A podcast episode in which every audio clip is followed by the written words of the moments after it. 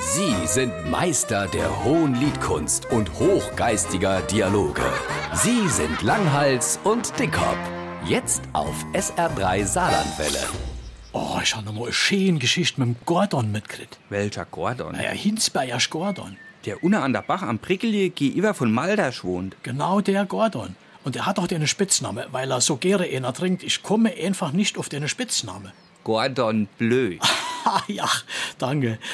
Jedenfalls muss die vorige Woche bei uns im Dorf so ein Team vom Fernsehen gewesen sein, die so Interviews für eine Sendung gemacht haben. Das han ich sogar beobachtet. Die han vor der Schule mit Lehrer und Schüler geschwätzt.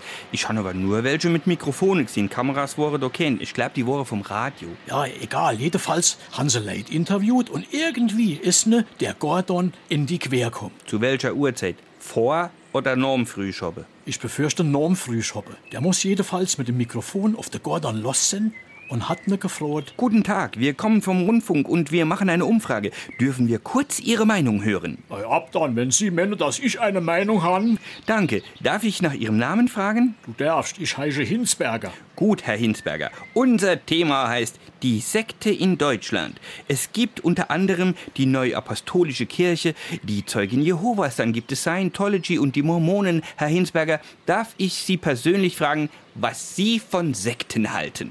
Also mal ganz ehrlich, ich han nix gegen Sekte. Aber schön kalt müssen sie sind.